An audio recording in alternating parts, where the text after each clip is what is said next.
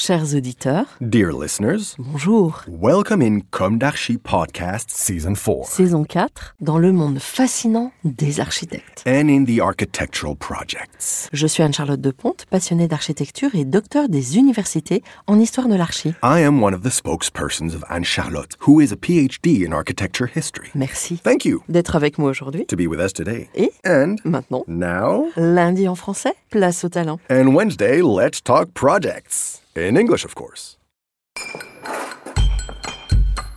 Bienvenue dans Comme d'Archi.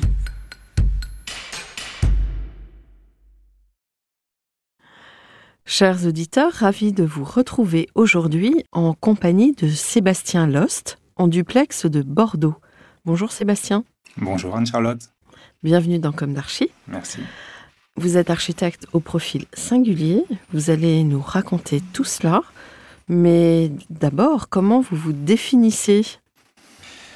Eh bien, je me définis comme un architecte qui a bifurqué, euh, puisque aujourd'hui, je ne suis plus euh, architecte à part entière. Je suis euh, designer numérique, product designer, donc des termes qui échappent un peu, je crois, aux gens qui sont qui sont pas dans le milieu du web et du digital. Mais du coup, oui, je suis plutôt un designer aujourd'hui, un designer numérique. Alors, qu'est-ce qu'un designer numérique, très concrètement?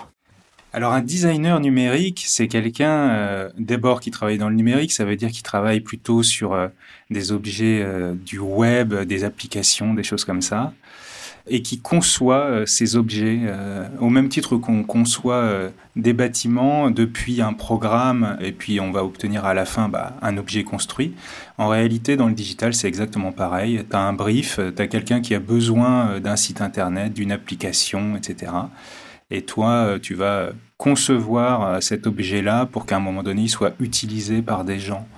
Donc c'est vraiment exactement la même chose. Et dans le numérique, en réalité, il n'y a pas de designer numérique, comme je le dis. En réalité, il y a plein de gens qui ont des, des noms de postes euh, beaucoup plus euh, variés. Donc tu peux être euh, designer UI, designer UX, product designer, tu peux être développeur. Donc il y a toute une chaîne de gens. Mais moi, je continue de me voir un petit peu comme quand j'étais architecte, c'est-à-dire dans une version assez globale, comme une sorte un peu de, on va dire, de chef d'orchestre, euh, quelqu'un qui est un peu euh, au-dessus du projet et puis qui essaye de faire avancer le projet de, du début jusqu'à la fin, on va dire. D'accord. Donc, dans ce podcast, moi, ce qui m'intéresse justement dans ces analogies avec l'architecture, c'est peut-être d'essayer de d'imaginer ou de faire des allers-retours entre la matière construite et cette espèce de, de côté impalpable euh, du web. Mhm. Alors, peut-être pouvons-nous commencer par le début. Euh, quel est votre parcours? Quelle a été votre jeunesse? Où s'est ancrée votre envie d'architecture? Quelles ont été vos études? Et pourquoi avez-vous donc bifurqué? Et enfin, quand et comment avez-vous commencé votre activité professionnelle? Alors, euh, d'abord, j'ai commencé par aller en, art plastique après mon bac. Euh, en fait, j'étais un peu perdu, je savais pas trop vers quoi j'avais envie d'aller. Euh, j'avais été un scientifique pendant longtemps, et puis finalement, je découvrais que c'était pas tellement ça qui m'intéressait. Finalement, je me sentais plus euh, proche des sciences humaines ou quelque chose d'un petit peu plus philosophique, on va dire. Et donc j'ai commencé par euh, ouais, aller vers les, arts plastiques, mais finalement au bout d'un an, je, je suis vite passé à autre chose. Et puis je me suis cherché un peu, euh, je savais pas trop quoi faire. Puis j'ai découvert un peu par hasard euh, qu'il y avait des écoles d'architecture pour une raison étrange. Ça faisait vraiment pas du tout partie de mon univers. Et je savais même pas qu'en fait on pouvait devenir architecte. Je pensais que c'était un métier qui existait plus depuis mille ans. Euh, Enfin, je sais pas, j'avais une, vision très étrange finalement du truc. Et je découvre un peu par hasard, par une copine, euh, qu'on peut euh, s'inscrire dans des écoles d'archi. Donc je tente ma chance, je fais ça. Et puis, et puis je découvre du coup un, un univers que je connais pas trop. Euh. je me souviens le premier jour, il y avait un espèce de quiz, euh, une espèce de questionnaire où on posait des questions extrêmement basiques du type euh, qui est Le Corbusier? Moi, je savais même pas de qui on parlait. J'avais jamais entendu ce nom-là. Donc, je partais vraiment de, je partais pas de, zéro, je partais vraiment de moins 1000. J'étais, euh, j'étais très très loin de tout ça. Et donc, je découvre tout un petit peu tout seul, par moi-même, etc. Et puis je fais mes études, j'y reste 5, 6 ans. À Quelle école? J'étais à l'école Paris-La Seine, donc dans le 6e arrondissement, une école qui n'existe plus réellement aujourd'hui d'ailleurs, donc qui était rue Jacques Callot, les ateliers rue Jacques Callot, donc ces ateliers. École Enfin, dans l'école des beaux-arts. Ouais, enfin, ouais, juste à côté, mmh. avec des... ce bâtiment qui avait été donné aux ateliers extérieurs, mmh. Mmh. avec cette, euh, cette pédagogie très particulière de cette école où on était extrêmement libre avec des ateliers qui nous appartenaient d'une certaine façon. Et donc, euh, je fais mes études pendant 5, 6, 7 ans en passant énormément de temps euh, dans mon atelier. Et puis, il me restait juste mon diplôme à passer puisqu'en fait, alors je ne sais pas exactement comment ça se passe maintenant, mais à l'époque, tu faisais tes, six années d'études et puis à la fin, tu, tu passais ton diplôme. C'était très étonnant puisque tu choisissais en fait ton sujet de diplôme, tu choisissais ton jury de diplôme. Euh, et puis, euh, puis tu passais ton diplôme qui souvent n'était finalement qu'une formalité puisque de toute façon tu avais tellement bossé dessus que tu n'arrivais pas les mains dans les poches non plus, donc euh, tu obtenais ton diplôme. sauf que moi, en fait, je suis parti en Normandie pour préparer mon diplôme et puis j'ai oublié de passer mon diplôme. Euh, je suis passé à autre chose. Euh, euh, voilà, j'ai un peu oublié, puis je découvrais en même temps d'autres trucs. Je découvrais qu'en fait, le web, c'était quand même en train de bien se, se transformer, qu'il s'y passait des choses. Moi, j'avais une vision du web jusqu'à maintenant qui était une vision un petit peu d'utilisateur.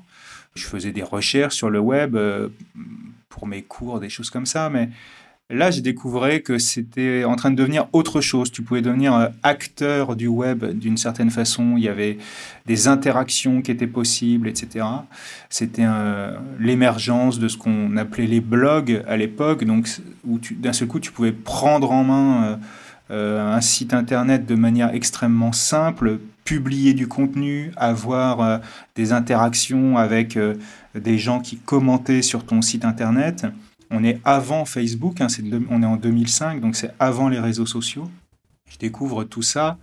Et puis, euh, avec ma façon de faire, ma façon d'être d'architecte, euh, bah, je creuse le sujet, puis je m'y intéresse, et puis euh, j'essaye de, de voir ce que je peux en faire, comment est-ce que je peux concevoir des choses, etc. Et puis, sans même que je m'en aperçoive, je deviens doucement euh, un concepteur du web et puis euh, d'abord euh, comme un amateur et puis très rapidement comme un professionnel et ça c'était en 2005, on est en 2022 donc ça fait 17 ans maintenant que je navigue dans les eaux du digital et du numérique en ayant endossé, endossé différents costumes on va dire d'abord quelque chose qui était plus comme un, un, rôle de graphiste sur le web et puis progressivement un rôle de concepteur un peu plus technique, donc un, codeur, un développeur, on pourrait dire aujourd'hui. Mhm. Et puis progressivement, euh, des choses qui ressemblaient un petit peu plus à ce qu'on peut faire en archi, c'est-à-dire euh, quelque chose comme euh, un rôle de chef de projet, où tu vas suivre un projet de A à Z. Et puis plus récemment, depuis 4-5 ans, des notions plus autour de qu'on appelle aujourd'hui l'expérience, l'expérience utilisateur, c'est-à-dire euh, cette idée qu'on va concevoir pas juste un objet, mais euh, on va essayer de concevoir quelque chose dans l'idée que ça va être utilisé et en essayant euh, de concevoir, d'anticiper la manière dont ça va être utilisé. C'est cette idée d'anticiper comment les gens vont utiliser ton produit et dans l'architecture, on pourrait imaginer la même chose, c'est-à-dire comment les gens vont utiliser ton bâtiment, et puis essayer de, d'anticiper ça pour que cette expérience soit euh, la meilleure possible. Donc ça, c'est ce qu'on appelle euh, l'expérience centrée utilisateur, l'expérience utilisateur. Et donc, euh, aujourd'hui, je fais beaucoup ça, du design d'expérience utilisateur. Toujours dans le digital, parce que c'est très présent aujourd'hui dans le digital. Et, euh, c'est aussi euh, pour ça que ce sujet peut être intéressant, c'est que aujourd'hui, dans le digital, dans le numérique, tout ce, qui, tout ce qui est un petit peu autour du web, des applis, etc., l'UX design, c'est-à-dire euh, UX, c'est User Experience, donc le design d'expérience utilisateur. C'est quelque chose qui est euh, complètement normal aujourd'hui. C'est vraiment, euh, tout le monde sait de quoi on parle quand on parle d'expérience utilisateur. Euh, dans toutes les agences, dans toutes les entreprises qui ont une organisation design, c'est extrêmement normal. Et tous les projets sont menés dans cette optique-là, davantage de l'expérience que du produit en lui-même. Et cette notion-là, elle est intéressante parce que finalement, en architecture, tu peux retrouver, et tu devrais d'ailleurs retrouver exactement euh, les mêmes notions. C'est-à-dire que quand tu vas euh, concevoir un bâtiment, finalement, tu ne le conçois, euh, tu peux le concevoir comme un objet, mais finalement, cet objet, il va être vécu par des gens et finalement, c'est surtout ça, eux, qu'ils vont vivre. C'est l'expérience qu'ils vont vivre par rapport à ton bâtiment. La manière dont ils vont se déplacer dedans, la manière dont ils vont avoir l'impression de s'y sentir bien ou pas bien, etc. Tous ces ressentis, toutes ces émotions, le souvenir qu'ils vont en garder, euh, l'usage qu'ils vont en faire, etc. Tout ça, c'est euh, pris dans euh, ce qu'on appelle l'expérience utilisateur. Alors, euh, je crois que en effet, euh, vous exprimez euh, le constat que les architectes n'utilisent pas certains de ces outils qui pourraient leur être fort utiles. Mais aujourd'hui, Sébastien, vous travaillez tout d'abord en freelance ou de quelle manière et avec quel type de clientèle? Alors, Actuellement, oui, je travaille en freelance. En fait, j'ai toujours travaillé en freelance, euh, ce qui signifie que euh, je ne suis pas rattaché, je dirais, euh, à une entreprise ou à une agence. Mais en revanche, je travaille continuellement ou avec des agences ou avec des entreprises. En l'occurrence, ça signifie, quand je travaille avec des agences, que je travaille avec des agences, souvent des agences créatives ou des agences web, sur des projets qui peuvent être numériques, digitaux, mais qui peuvent englober d'autres dimensions, notamment à travers ce qu'on appelle aujourd'hui le design de service. Le design de service, c'est euh, cette idée, finalement assez proche d'ailleurs de l'architecture, c'est cette idée qu'on va concevoir non pas juste un site internet, non pas juste une application, mais qu'on va concevoir plutôt tout un parcours, tout ce qui est englobé dans un parcours. Alors, je, vais vous donner un exemple, ce sera, je pense, beaucoup plus simple pour comprendre. On pourrait parler, par exemple, de la SNCF.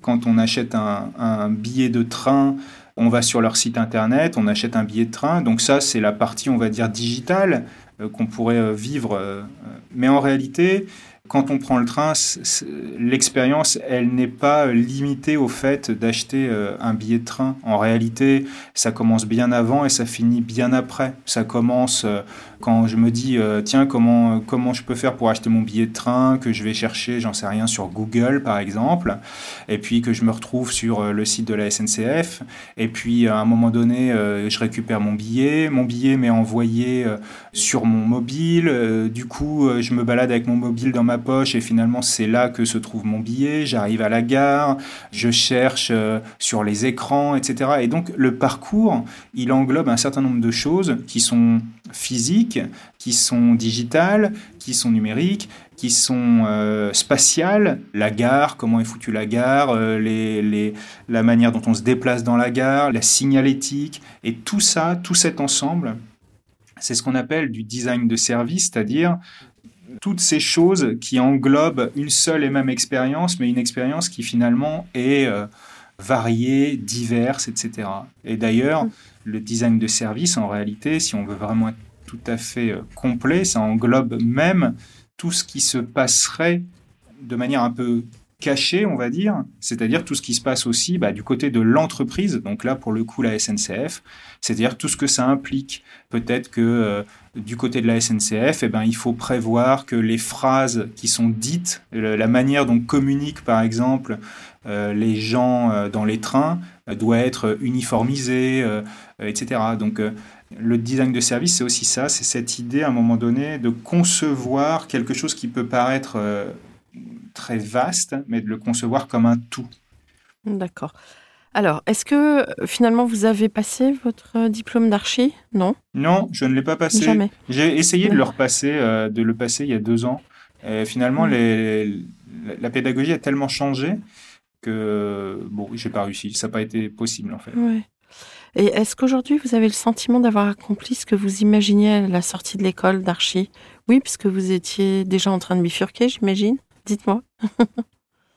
Alors, est-ce que j'ai réussi? Je sais pas parce que en réalité, moi, j'ai jamais eu l'impression de de quitter l'école puisque je suis parti euh, en Normandie pour aller passer mon diplôme en me disant que j'allais le faire, mais finalement je ne l'ai pas fait. Euh, et je suis passé au numérique un petit peu sans m'en rendre compte. Du coup, il n'y a, pas trop eu cette, cette idée de cette idée-là de, j'arrête l'école et puis je me fixe un objectif ou une envie, etc. Euh, en revanche, ce qui se passe aujourd'hui, pour moi, c'est vraiment la continuité euh, de ce que j'ai appris en archi. C'est-à-dire, c'est plus l'idée de, de continuer à, à la fois à théoriser d'un côté et à la fois euh, à réaliser d'un autre. Et ça, c'est vraiment ce que j'ai appris durant mes études d'architecture. C'est vraiment cet aspect-là. C'est euh, penser et faire. Et ça, c'est ce que je fais euh, depuis que je suis sorti d'archi, depuis 17 ans. C'est ce que je faisais quand j'étais en archi. C'est ce que je faisais quand je, bossais en agence, que j'étais euh, maquettiste en agence.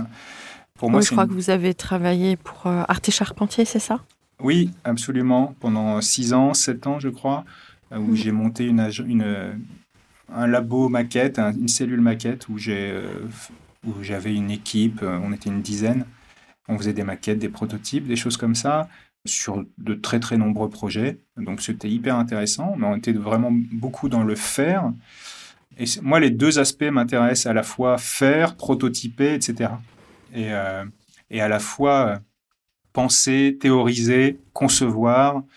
Mais pour moi, les deux vont ensemble. Euh, j'ai l'impression que les 17 ans qui ont suivi, on va dire, mon école d'archi, sont dans la continuité de ça pour moi, il n'y a pas eu de rupture pour l'instant où, je ne sais pas si euh, le but que je souhaitais atteindre a été atteint. Je pense que c'est plus un chemin qui se construit. Quoi. Ce qui est assez euh, marrant, étonnant dans votre parcours, c'est dans cette continuité, vous êtes passé d'une profession où la matérialité est quand même très forte à une profession euh, qui est immatérielle. Et pourtant, vous parlez beaucoup d'analogie. Ouais, oui, parce que en réalité, euh, il y a des points communs qui sont extrêmement forts. Que l'on soit dans le, design euh, numérique ou que l'on soit dans l'architecture, en réalité, on fait dans les deux cas des projets. Dans les deux cas, on part d'un d'un brief ou d'un programme, et parfois même juste de quelque chose qui est, je sais pas, comme une intuition, euh, un besoin qu'on a remarqué, un manque, bref, etc. Des choses assez intangibles. Euh, en fait, l'intangible ou le, virtuel, on pourrait dire, mais disons plutôt l'intangible, en réalité, il est présent dans tous les processus de conception il n'y a pas besoin d'être dans le digital ou dans le numérique pour être dans cette idée d'intangibilité. Euh, déjà en architecture, on a cette notion-là. Et du coup, on la retrouve euh, dans le design d'objets, on la retrouve dans le design digital, dans le design numérique pour moi, il n'y a pas nécessairement quelque chose qui s'oppose complètement. Je, parlais, euh, il y a quelques mois, j'avais rencontré Jean-Louis Fréchin, qui est un designer numérique et qui est peut-être le premier en France à avoir ouvert une agence de design numérique et qui me disait que au début des années 90, quand il avait ouvert son agence, les, gens lui disaient, et donc il a une formation d'architecte aussi d'ailleurs, et les gens lui disaient, bah, c'est quoi le, c'est quoi du design numérique? Parce que ça leur semblait complètement fou de, vouloir faire du design qui devrait être quelque chose de qui produit des objets concrets, quoi. De vouloir faire ça dans le numérique, puisque le numérique c'est des écrans, c'est du virtuel, ça n'existe pas. Mais en fait, quand on fait du design numérique, on s'aperçoit qu'en fait, si, bien sûr que ça existe, en fait, tout ça. C'est-à-dire que l'interaction que les gens ont avec un produit numérique, c'est une interaction. C'est-à-dire, on retrouve des choses qui sont similaires à l'architecture. Il y a une perception, euh, comment est-ce qu'ils vont le voir, euh, dans quelles conditions ils vont le voir, euh, s'ils affichent un site internet sur un écran qui fait 2 mètres par 2, c'est pas pareil que s'ils l'affichent sur un mobile, si une interface s'affiche sur une télé lorsqu'on est dans notre canapé, c'est pas pareil que une interface qui s'afficherait euh, sur un écran dans une gare très bruyante. C'est pas pareil que si ça s'affiche sur un petit écran dans le métro où les gens passent en courant quasiment. Et donc toutes ces notions de contexte, de perception, d'ergonomie, et pourquoi pas même de du sens que peuvent renvoyer ces interfaces, tout ça, c'est des choses qu'on connaît bien quand on fait de l'architecture. Ouais, et finalement, vous faites pas mal euh, appel aussi euh, à l'inconscient et à, tous ces repères qu'on a dans l'espace euh, avec les sens pour finalement dupliquer tous ces repères, non? Alors, je dirais pas l'inconscient, mais en tout cas, dans une, dimension plus liée à l'expérience utilisateur qui est très, euh, très présente aujourd'hui euh, dans ma pratique professionnelle, on va s'intéresser à l'usage des gens. Et dans cette idée d'usage, il y a l'idée, une idée aussi d'intimité, c'est-à-dire qu'il faut bien connaître ses usagers, il faut bien connaître leurs habitudes, il faut bien connaître euh, leurs frustrations, ce qui les dérange et qu'une frustration parfois c'est assez fin, c'est assez impalpable, parfois ça peut être euh, très, très visible et euh, ça peut être une émotion extrêmement négative, mais souvent les frustrations c'est beaucoup moins que ça, c'est juste quelque chose, un petit truc qui frotte et qui fait que euh, on apprécie un petit peu moins ce produit. Et donc il y a cette idée de l'usage et d'essayer de comprendre ce que font les gens, comment ils le font, et là, dans ça, il peut y avoir des notions, alors non pas d'inconscient, mais des notions euh, qui sont assez proches de la psychologie, de la sociologie. Et du coup, on utilise d'ailleurs dans le design d'expérience utilisateur des méthodes qui sont des méthodes issues de la socio euh, ou de l'anthropo, des méthodes euh, d'observation par exemple, c'est tout à fait le genre de choses qu'on pourrait faire. On pourrait aller observer les gens dans un certain contexte, pour voir euh, comment ils font, euh, comment ils utilisent tel ou tel type euh, de produit, tel ou tel type d'interface, etc. Et essayer de comprendre pourquoi, comment on pourrait améliorer ces interfaces. Mais on pourrait le faire aussi pour essayer de comprendre quelle interface on pourrait mettre en place là où l'interface n'existe pas encore. Et donc ça, c'est encore un autre enjeu. Tout ça est basé sur effectivement la compréhension, on va dire, des besoins de nos utilisateurs, même si parfois ces besoins en fait sont pas formulés, sont pas formalisés, et, parfois c'est à nous d'essayer de comprendre si oui ou non il y a un besoin et comment on peut l'assouvir. Alors, ce qui veut dire que, par exemple, de plus en plus, quand euh, sur la toile, on, on, va sur un site ou on utilise une application, à la fin, on nous demande notre avis. Et en fait, vous améliorez les systèmes à partir de ces avis-là? Par exemple, oui. C'est une mm. façon de faire. C'est euh, bon, souvent ces évaluations, elles sont utilisées euh, par différentes personnes et pas uniquement par les designers, mais elles peuvent euh, et elles sont régulièrement utilisées par les designers effectivement pour avoir une idée de quels sont les moments dans un parcours qui fonctionnent moins bien que d'autres. Mm. Et ces, ces façons d'évaluer d'ailleurs une expérience, en réalité, sont euh, envisageables à la fois sur des supports euh, numériques, donc qui ont effectivement une, espèce de virtualité, d'intangibilité, mais en réalité, euh, on peut les utiliser également sur des problématiques beaucoup plus concrètes, spatiales, urbaines, architecturales, etc. Et euh, il y a plein de façons d'ailleurs de le faire, de tester, euh, de vérifier si euh, les choses fonctionnent ou fonctionnent pas, même sur des problématiques très concrètes. Alors justement, maintenant, je pense qu'on va aborder vraiment les thèmes que vous souhaitiez développer en revenant à l'architecture. Tout d'abord, votre travail autour de la Villa Lemoine de Rem Koolhaas, son utilisation des paradoxes, l'ambiguïté pour créer du sens. Ensuite, vous souhaitiez parler de mid-journée et les intelligences artificielles qui sont en train de révolutionner le monde des créateurs et des architectes. Et enfin, la conception d'expérience, mais vous en avez déjà peut-être un peu parlé, je crois, qui envahit tous les pans du design, mais que bizarrement, selon vous, les architectes ne connaissent pas. Alors, je vous laisse dérouler. Ah oui, alors euh, c'est trois sujets qui peuvent avoir un lien, mais pas forcément d'ailleurs, peut-être qu'ils en ont que pour moi.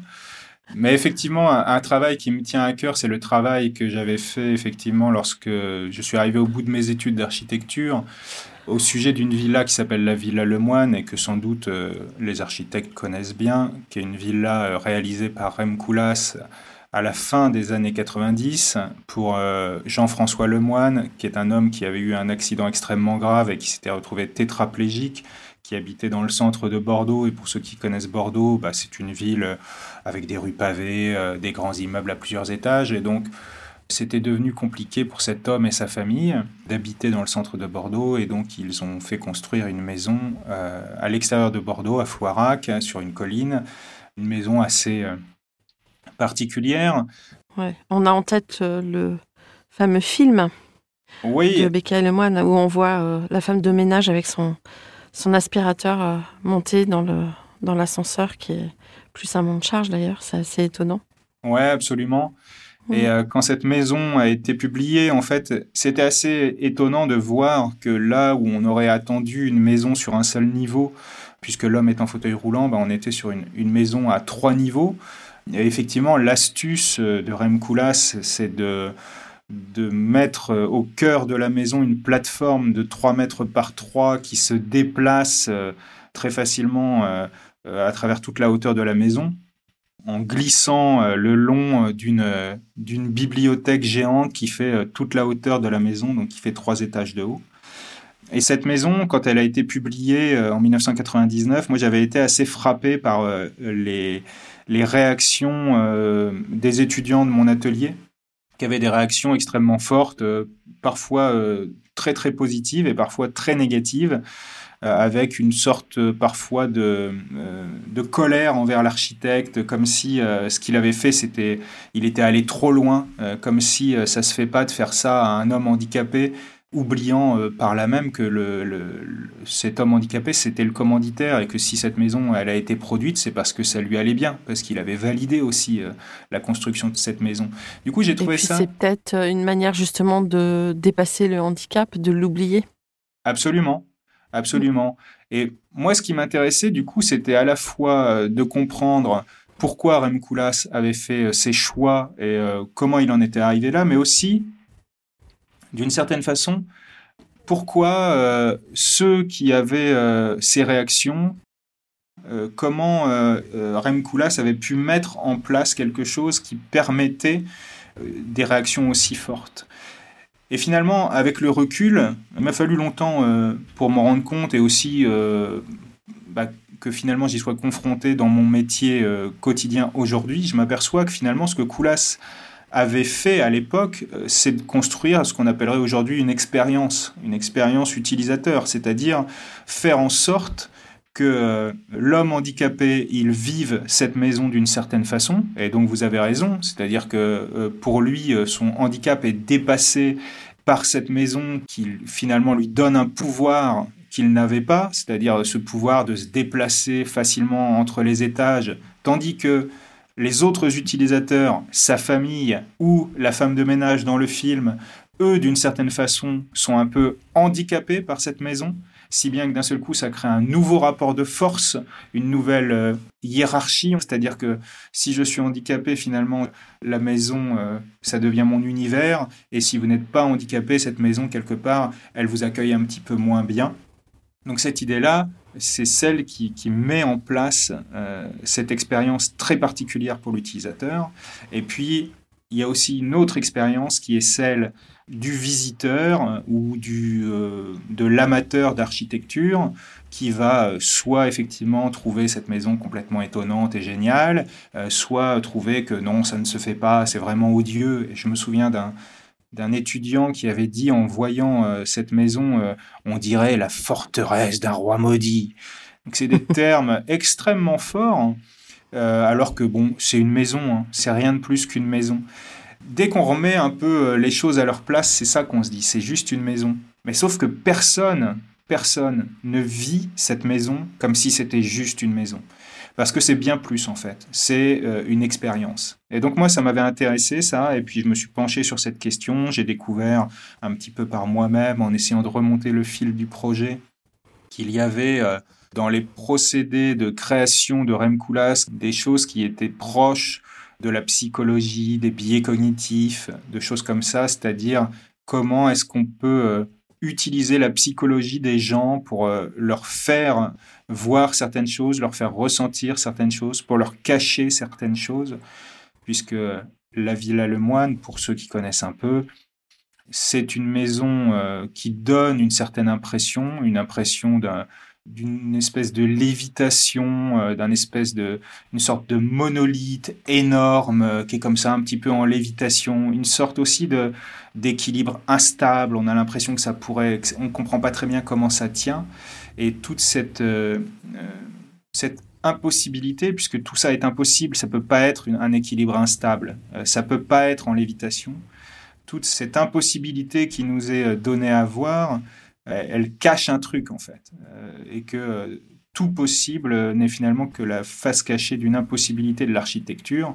Et l'impossibilité de l'architecture, bah, c'est ça, c'est qu'elle ne peut pas s'arracher aux lois de la physique. Elle peut pas, on ne peut pas avoir un truc en lévitation, c'est pas possible. Il y a un truc. Et le truc, c'est que en réalité, tout ça ne tient en place que parce que euh, un bloc gigantesque de béton est enterré dans le jardin et que euh, un tyran en acier est relié à ce bloc et fait euh, une sorte de gigantesque contrepoids. Donc là où on voit quelque chose qui serait comme une, une espèce de transcendance, quelque chose qui dépasse l'architecture, quelque chose qui fait qu'on a enfin atteint l'impossible, en réalité pas du tout. On est toujours contraint par les lois de la physique qui font que si tu ne mets pas ce contrepoids gigantesque dans le sol, euh, ta maison, elle tomberait en fait. Donc on retrouve ici d'ailleurs une espèce de métaphore du handicap qui est poétique et fort, euh, mm. et qui, euh, mais qui montre que du coup, pour donner à voir un certain ressenti, pour donner à, vivre une certaine expérience, Koulas, il a réussi à, à, manipuler les éléments, à les mettre dans un certain sens pour créer une certaine perception. Et finalement, c'est un peu ça euh, L'UX design, c'est essayer de manipuler euh, les éléments, les choses, créer un certain usage pour un certain ressenti. Donc lui, le ressenti qu'il avait envie de mettre en place, c'était celui-là, ce ressenti assez particulier à la fois pour l'homme handicapé, à la fois pour les autres, ceux qui n'étaient pas cet homme-là. Il voulait mettre en place ce ressenti-là, donc il a manipulé les éléments dans ce sens. On pourrait le faire dans un autre sens et mettre en place un autre ressenti, et nous, c'est ce qu'on fait euh, également euh, dans l'UX design, c'est-à-dire on, manipule les éléments ou en tout cas on fait en sorte que euh, un certain ressenti, de certaines émotions soient mises en place par rapport à un usage, par rapport à une utilisation.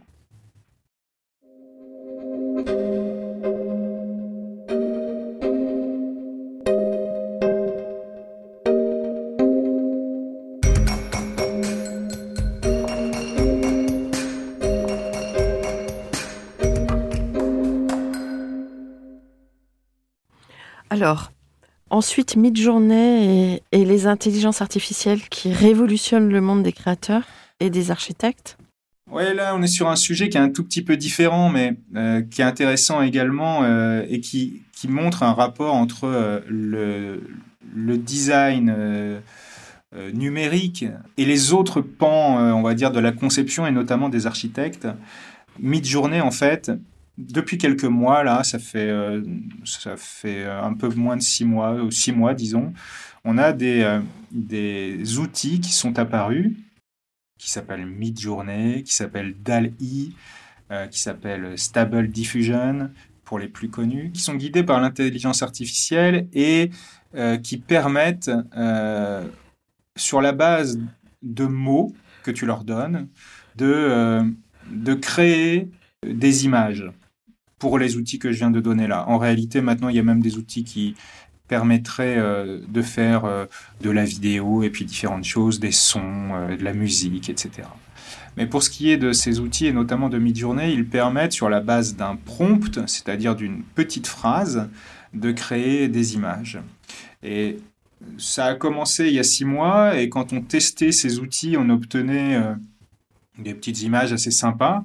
Mais plus ça va, euh, plus on est nombreux à utiliser ces outils et plus ces outils apprennent, puisqu'en fait, ce sont euh, euh, des outils d'intelligence artificielle qui fonctionnent sur les principes du deep learning, c'est-à-dire et du machine learning, c'est-à-dire sur le principe que plus tu vas les, les utiliser, et plus ils les apprennent en, réalité. Et donc là, on, vient de passer sur la version 4 de Midjourney, et moi je vois, euh, je, fais deux types d'expérimentation sur ces outils. Le premier type d'expérimentation sont des expérimentations qui sont liées à mon quotidien de designer numérique. Donc, je fais euh, des expérimentations pour voir si Midjourney est capable de produire une interface numérique sur la base de mots que je pourrais lui donner. Jusqu'à maintenant, j'ai trouvé que c'était euh, c'était pas satisfaisant pour une raison très simple, c'est que Midjourney c'est un outil qui est très fort pour produire des images euh, qui ont un certain style, on va dire, des illustrations, des environnements, euh, euh, des ambiances, etc. Mais le design, c'est autre chose que ça. Le design, c'est fait de contraintes. Et donc, pour l'instant, ces outils-là ont du mal. Si je dis, je voudrais une chaise ergonomique, un fauteuil ergonomique, ils ne comprennent pas la notion d'ergonomie, par exemple. Cependant, sur un deuxième type d'expérimentation lié à l'architecture, on peut voir que là, on obtient des choses qui peuvent être euh, assez intéressantes. C'est-à-dire que tu peux euh, demander euh, à, une, à Midjourney, par exemple, de produire une image sur la base d'une phrase et tu obtiens des images qui sont assez, assez bluffantes. Et plus on avance, et plus ces images sont bluffantes. C'est-à-dire que là, encore une fois, on arrive en version 4 de Midjourney, et là, on commence à avoir des choses assez folles. Au début, il y avait aussi cette idée que puisque tu peux, puisque Midjourney ne comprend pas les contraintes, euh, il peut pas vraiment sortir de solutions euh, euh tangibles.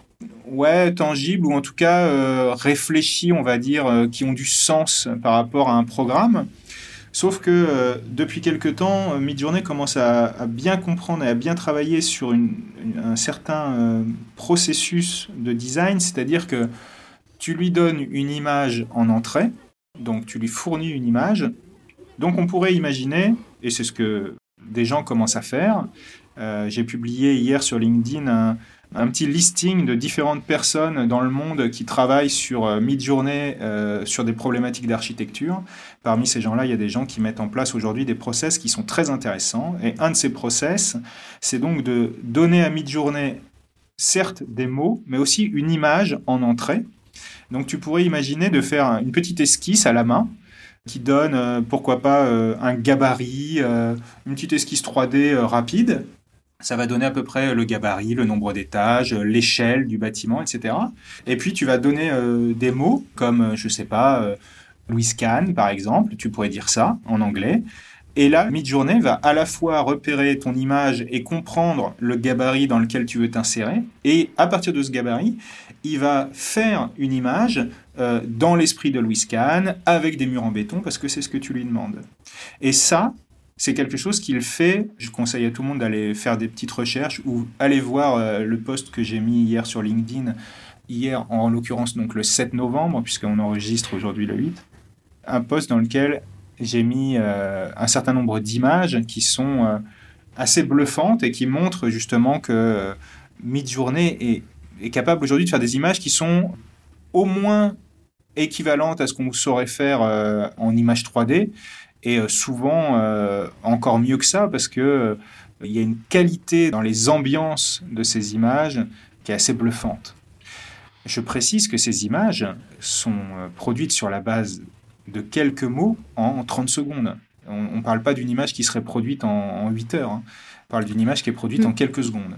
Mais alors, ces images, elles produisent, par exemple en architecture, une image d'un objet architectural à l'extérieur ou uniquement à l'intérieur ou comment Alors tu peux imaginer les deux, euh, à la fois. Euh, enfin là pour le coup, ce dont je parlais, c'était des bâtiments vus de l'extérieur. C'est pour ça que je disais avec un gabarit, etc. Mais euh, il y a aussi beaucoup de gens qui font des images d'intérieur. Pour le coup, je trouve que sur les images d'intérieur, jusqu'à maintenant, on est encore dans cette idée d'image d'ambiance. Sur les images d'extérieur, là, je trouve qu'on passe un cap parce que euh, il y a cette idée de contraindre un peu euh, mid-journée à rentrer dans le gabarit qu'on lui donne. Et donc, on voit bien là quand je dis euh, qu'on commence à, contraindre mid-journée, on est dans cette idée bah, justement de la contrainte qu'on peut avoir euh, dans le design, dans l'architecture, etc. C'est-à-dire cette idée à un moment donné de le faire rentrer dans le cadre et de l'obliger à, à être créatif, mais créatif dans une certaine contrainte. Et là, on est au tout début de cette, euh, de cette euh, façon, de cette technologie. Euh, oui et non, parce que ça commence à, à enfin, c'est un long processus qui a commencé depuis plusieurs années. Le fait que ça devienne grand public, c'est très nouveau en revanche. Et puis, ce qui commence à être un petit peu nouveau, c'est cette idée qu'on trouve des astuces pour faire rentrer euh, cette euh, créativité euh, exacerbée de ces outils-là dans un processus de, design où, on le sait, la créativité ne fait pas tout. C'est oui, il faut être créatif, mais il faut être créatif dans un certain cadre de contraintes. Et donc c'est ça qui devient intéressant, c'est qu'aujourd'hui, certaines personnes, par leurs expérimentations de ces outils, arrivent à mettre en place des astuces pour que ces outils puissent être utilisés dans un workflow, dans un processus euh, de design. Et c'est ça que je trouve intéressant. Et on est, encore une fois, on est au début.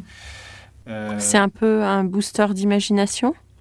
Oui, clairement, c'est un booster d'imagination parce que. Et alors, ça, c'est un autre, une autre façon de l'utiliser, je dirais. Ça peut être utilisé comme euh, une sorte de, façon de brainstormer, c'est-à-dire que sur la base de quelques mots, tu peux obtenir une image ultra réaliste euh, que peut-être tu n'avais même pas imaginé, mais euh, que tout à l'heure on parlait de, de de la Villa Lemoine. Peut-être qu'aujourd'hui, si Rem Koolhaas devait refaire cette maison, peut-être qu'il irait dans Mid-Journée et qu'il euh, il, il, donnerait comme mot euh, une description de, son, de ce qui était peut-être son concept à la base. Donc les mots, ce serait peut-être quelque chose comme euh, un bâtiment qui serait qui renierait les lois de la physique, un bâtiment qui renierait la gravitation. Et puis il clique sur un bouton et puis 30 secondes après, euh, il a une image produite par Midjourney euh, d'un bâtiment euh, qui s'est émancipé des problématiques de gravitation. Donc oui, c'est clairement un booster d'imagination parce que ça va te donner à voir des choses qui correspondent à une idée, mais, mais que tu n'avais pas réussi à formaliser jusqu'à maintenant. Absolument. Ça va pas priver l'architecte de son acte créatif? Ah bah ça c'est une grande question. Je crois qu'il faut garder en tête que pour l'instant euh, ce ne sont que des outils. Je pense que pendant encore de très longues années, ce ne seront que des outils, et je ne sais pas si un jour ce sera autre chose que des outils. Ce que je veux dire par là, c'est qu'il ne faut pas fantasmer une espèce d'intelligence qui serait plus que ce qu'elle n'est. En revanche, ce sont des outils qui ont une, des capacités euh, qui dépassent un peu ce qu'on connaissait jusqu'à maintenant. Mais après, il faut se remettre dans le contexte. Hein. Quand Photoshop est apparu, quand AutoCAD est apparu, euh, tout ça, euh, c'est des outils, euh, quand ils sont apparus, on s'est dit, oh là là, ça va priver l'architecte ou ça va priver le graphiste de son acte créatif. En réalité, pas du tout. Ça a juste... voilà, ça nous a fait basculer dans d'autres paradigmes, dans d'autres façons de faire, mais la créativité est restée la même. Je je me fais pas trop de soucis moi pour l'acte créatif des architectes ou des designers. En revanche, euh, ces outils, effectivement, la question c'est plutôt est-ce qu'ils vont être utilisés à bon escient euh, et est-ce que justement on va pas se laisser euh, berner d'une certaine façon, c'est-à-dire que on tombe vite amoureux d'une image. Donc on, produit une image et puis on se dit ah là là c'est génial, du coup il faut faire ça. Il serait préférable de d'abord se demander si euh, tel ou tel bâtiment, euh, est-ce que c'est indispensable de le faire? Est-ce qu'en le concevant de cette manière, euh, ça a un impact sur l'environnement, oui ou non?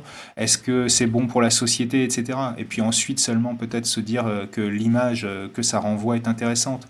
Vous êtes plus ça, et du coup, ça peut-être que ça replace aussi le rôle du designer et de l'architecte sur ces notions-là, qui sont des notions aussi, pourquoi pas, d'utilité par rapport au monde, par rapport euh, aux humains euh, par rapport à la ville, etc. Et de ne pas être juste dans, euh, dans la création. Bercé d'illusions. Ouais, absolument. Pas être juste dans l'idée de juste d'une création qui serait belle, qui serait esthétique. Hmm. Alors, on va aller rapidement vers la conclusion. Aujourd'hui, on vit un climat très anxiogène. Vous proposez une lecture de l'architecture très futuriste. Et qui va dans le sens du métier de l'architecte, qui est quand même de quelque part euh, d'imaginer ce qui va se passer, de projeter euh, un avenir. Tout d'abord, euh, qu'est-ce que vous vous dites au démarrage de votre journée le matin pour, avancer dans ce climat un peu bizarre, après le Covid, la crise climatique, la guerre, etc. Et est-ce que vous arrivez à être moteur autour de vous? par rapport à ça Alors, Qu'est-ce que je me dis euh, Rien, très honnêtement. Je me dis rien, juste je, me lève le matin et puis je fais ce que j'ai à faire.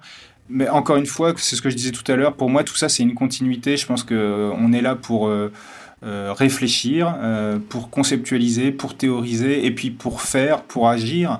Donc c'est surtout essayer d'agir dans le bon sens. Je crois qu'aujourd'hui c'est vraiment ça qui est important et donc c'est de savoir bah, dans quel sens on a envie d'aller.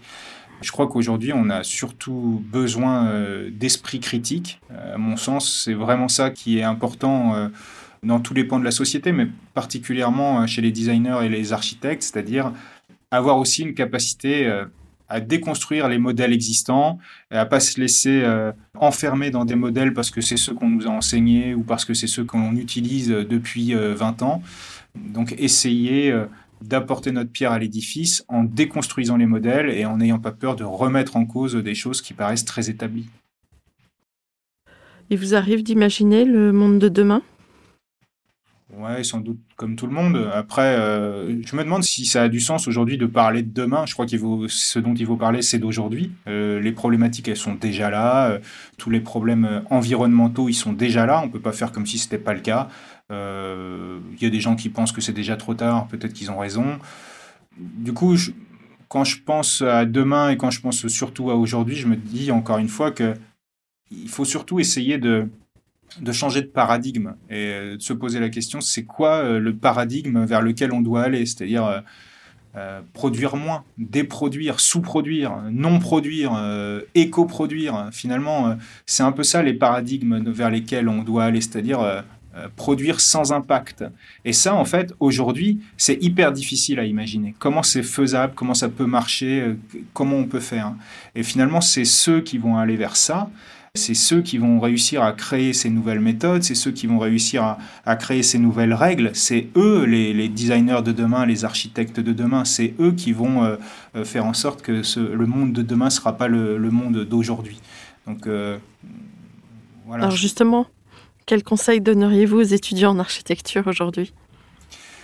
Bah, je leur conseillerais d'être extrêmement concret. Euh, je leur conseillerais euh, d'essayer de pas tomber dans ce piège de qui est, qui est plaisant, hein, euh, qui, qui, moi m'a guidé, euh, ce piège de la poétique, de, de, de, de vouloir donner un, un sens, etc il faut le faire parce que l'aspect philosophique de la création est important, l'aspect poétique de la création est important.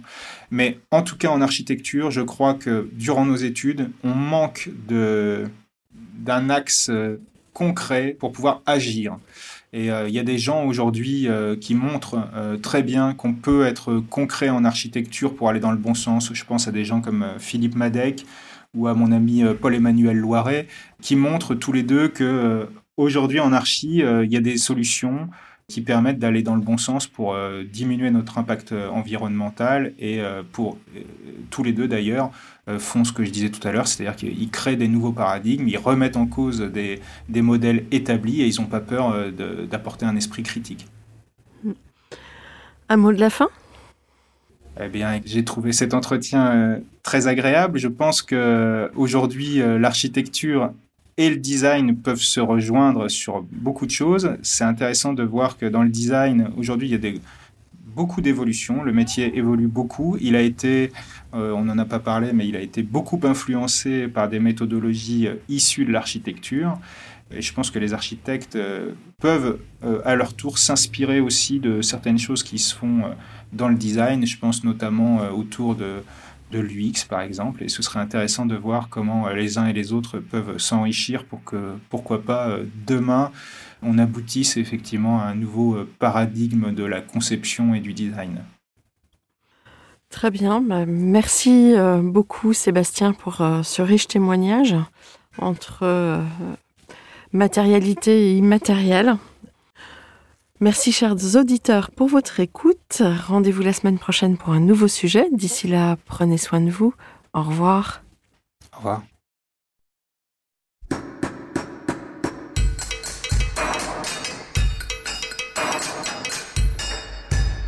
Chers auditeurs, merci pour votre écoute. Merci à Julien Rebourg, réalisateur, qui nous accompagne sur la partie son. N'oubliez pas de retrouver nos sujets en avant-première sur Instagram à l'adresse at.